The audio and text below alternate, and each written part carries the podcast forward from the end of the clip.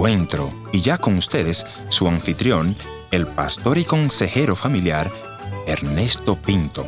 ¿Qué es lo que busca un mujeriego en sus relaciones? ¿Solamente sexo?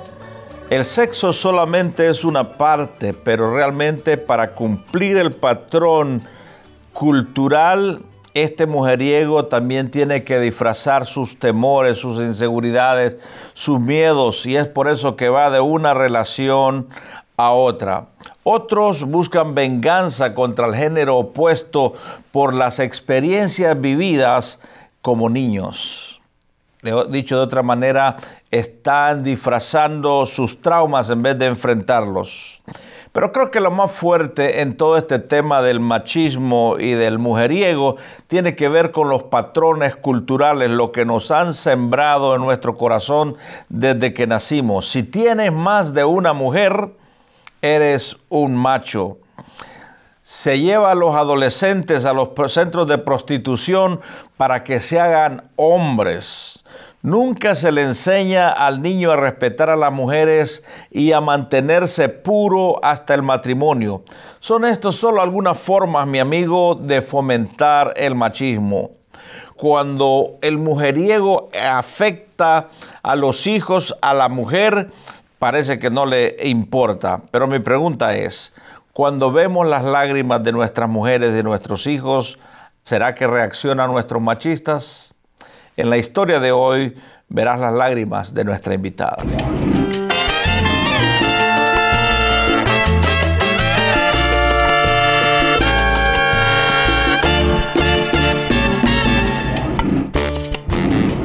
Historias que cambian el corazón. Bienvenida a esta audición y espero pues que en esta programación podamos aprender algo sobre cómo sanar el corazón en nuestros hogares. Y ojalá que también tengamos a través de la entrevista podamos analizar el dolor que trae el machismo a nuestras casas. Desde ya quiero animarte para que me escribas, para que me llames, para que me envíes una nota a través de nuestra página en el internet www.encuentro.ca. Nuestra invitada de hoy es Arlene Martínez y ella nos va a contar su experiencia de vida es maestra de profesión, madre y esposa dedicada. Bienvenida a nuestra audición y le voy a pedir a Arlene que se presente, por favor. Nací en Ciguatepeque, Comayagua, por una coyuntura de, la vida. Mis padres se mudaron de Lloro, ellos son originarios de Lloro y se mudaron ya con mis tres hermanas mayores. Yo nací en Ciguatepeque. Usted es la menor. Yo soy la menor y la más bonita. Y, Y a los cuatro años nos mudamos a San Pedro Sula. Mis padres, dos personas muy luchadoras, muy trabajadoras. Eh, mi papá luego se hizo militar de los ochentas. Usted estaba en esa época, sabe que el militar de los 80 tenía mucho poder, Entonces, y es cuando empiezan eh, muchas situaciones de hogar, ¿no? En mi casa, que a mí me toca observar eh, de rebote, porque como estaba tan pequeña, creían que no escuchaba. Pero yo creo que de todas era la que más escuchaba. ¿A los cuántos años más o menos? Eh, cinco años. A los, cinco, años, ¿qué es lo que escuchaba, Arlene? Mi mamá lloraba mucho, mi papá se ausentaba, mi papá tomaba bastante, mi mamá, eh, a pesar de, de, todo el sufrimiento, ella se mantenía porque decía, tengo cuatro hijas. Hay que luchar por el matrimonio. Claro, y más que todo, pues... ¿El problema solo era alcoholismo o había algo más? Mujeres. Mujeres. Me tocó verlo con ellas, pasaba... Era... ¿Y cómo se siente el corazón de una niña ver al papá cruzarse con otra mujer que no es la mamá? Destruido.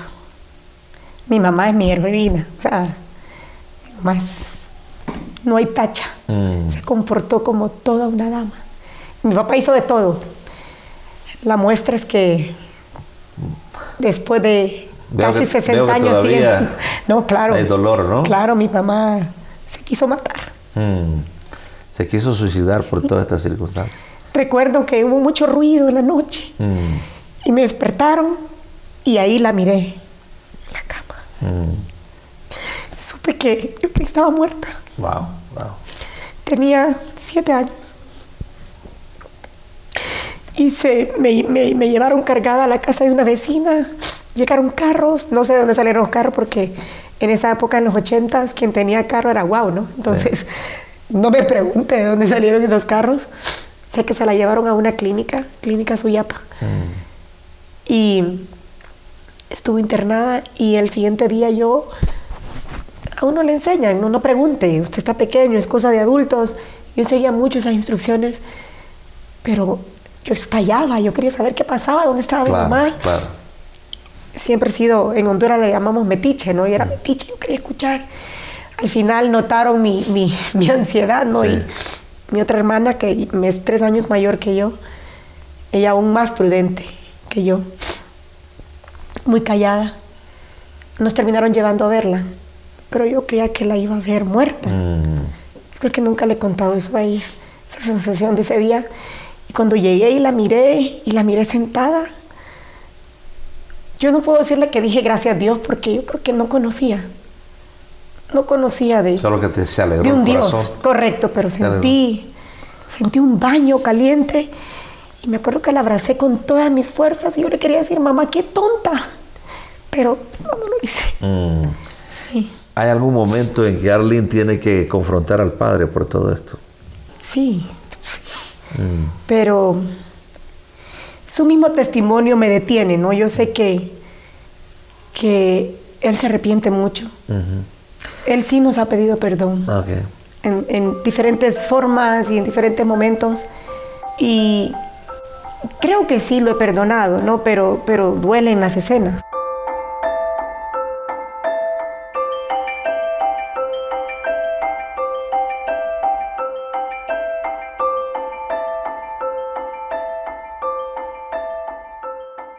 ¿Cómo afecta emocional o moralmente o el carácter de Arlene la adolescente, por ejemplo, todas estas ci- circunstancias que creó el padre? Decidí toda mi vida ser independiente y no necesitar de nadie. Porque yo escuchaba que mi mamá decía, no voy a poder sola. A pesar de que es una mujer inteligentísima y trabajadora, ella creía que no iba a poder sola. Sí. Seguramente en realidad era más amor, ¿no? Sí. Pero ella decía, no puedo sola. Entonces yo dije, a mí no me va a pasar eso. ¿Eso es positivo o es negativo? Tengo que decir que fue negativo porque la motivación que me hizo querer ser independiente no fue la correcta. No es lo mismo que yo diga voy a ser independiente para formar a mi familia, a decir voy a ser independiente para que nadie me haga daño. me, me hice una persona muy insegura, eh, desconfiada. La figura masculina para mí era tenía muy poco valor, ¿no? Entonces no creía pero me tocó lo que nos toca a todas, me enamoré. Me enamoré siempre con el sentimiento de la desconfianza, pero me enamoré. Y Estoy enamorada, pero no voy a respetar a este hombre. Más o menos. más estoy enamorada, pero voy a dormir con un ojo abierto y uno cerrado, por si acaso. Cuando finalmente decidí cerrar los dos ojos y dejarme llevar, sucedió el daño, ¿no? Entonces, eh, hubo una infidelidad de parte de, de- de mi primer pareja y en un momento en el que yo me sentía más, más confiada, más, más entregada, más... Y sucede esto, yo dije, ¿qué pasó? ¿Qué hice mal? Pero llega el momento entonces que tienes que reconciliarte con el Señor. ¿Y cómo se da? ¿En medio de qué crisis? Eh, estoy separada del papá de mi hija, tengo como un año creo de estar separada y era eh, una lucha económica, una lucha emocional, pero yo podía sola, ¿no? Mm, Y en el yo puedo sola yo no le pedí ayuda a nadie, ni a mis padres, ni a mis hermanas, ni tenía una amiga muy cercana y era la única a la que yo a la que yo le pedí ayuda porque no conocía mi trasfondo infantil ni nada, entonces Sí. sentía que con ella podía ser un poquito más yo. Y alguien me invitó a la iglesia varias veces, le dije que no, una vez me llamó, estoy aquí en el portón, ya viene. Y yo, ¡ah! de hecho había ido a parrandear la noche anterior, andaba de velada, andaba hasta de goma, pues. Sí, qué vergüenza, andaba hasta De de goma. goma. y era la que cuidaba a mi hija en la escuela, ¿no? yo, soy maestra de profesión y ella era la encargada de la guardería de los hijos de maestros. Ella había visto algo, algo había dicho mi hija que ella insistía tanto, tanto en, en llevarme a su iglesia y ese día tuve vergüenza. Yo dije, esta mujer va a decir que qué tipo de maestra soy yo. Era nueve en esa escuela y era una escuela en la que yo había tratado como por nueve años de entrar, una de las mejores en la ciudad. Yo dije, no puedo quedar mal. Entonces fui por, un compromiso. profesional, más que no entendía yo que ya Dios había tirado los dados. Y, llegué y ese pastor eh, habló de la amargura y yo sentada atrás, porque no me podía sentar enfrente, porque Dios santo que alguien me viera enfrente, y yo me senté atrás y yo a medida el culto avanzaba, yo dije, Carmen, qué imprudente, le contó mi vida a este pastor. Hmm. pastor llamó que pasaran enfrente. Puedo decirle que yo pasé no por voluntad propia, yo sentí como que pasé levitada. Hmm. Cuando pasé al frente, él dijo, alguien viene por primera vez, de los que vinieron, alguien quiere aceptar y entregar su, su vida. Y estábamos repitiendo y yo en ese momento fue una sensación indescriptible. Y yo, yo supe ese día que algo iba a cambiar en mí. Pero uno de los primeros frutos que vi fue como dos o tres meses después. Estaba cenando con mi hija en el comedor. Mi hija tenía como seis años, no, cinco. Y me dijo, mamá, ¿qué te pasa? Y yo le dije, no sé, ¿por qué? Es que estás rara. Y yo, ¿cómo rara? ¿Por qué rara, hija? Porque ahora te ríes mucho. Hmm. Siempre estás feliz. ¿Qué te pasa? Y yo ese día la abracé y lloré tanto y le dije, perdóname. Porque claro, yo estaba enojada con Dios, enojada con el mundo, el mundo me debía. y yo vivía con mi hija, entonces la que aguantaba y en la que me descargaba era en ella, ¿no? Y esa es la triste realidad, ¿no? Muchas personas que están amargadas, frustradas por lo que les ha pasado se descargan en sus hijos. Claro, y esa es una factura que al sol de hoy estoy pagando. Mm. Claro.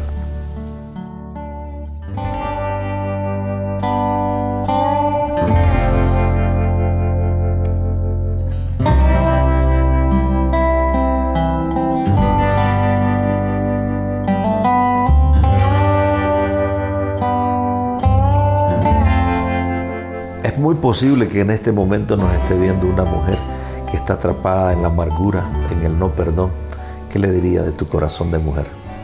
Le diría que en Dios hay esperanza, que en Dios hay restauración, que en Dios hay amor.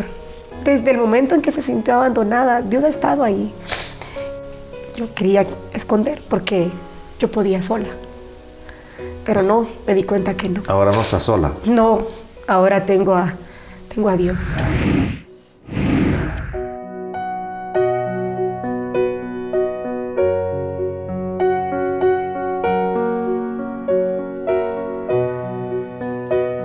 Gracias por haber estado en la sintonía de este tu programa Encuentro. Y te voy a agradecer que me visites en el www.encuentro.ca o también puedes dejarme una nota de voz en el WhatsApp 1-204-202-1525 1-204-202-1525 una nota de voz o tal vez una nota escrita. La otra opción es info encuentro.ca. Gracias por sintonizarnos a través de esta radioemisora. Yo soy tu amigo Ernesto Pinto y al despedirme quiero recordarte que Dios te ama y yo también.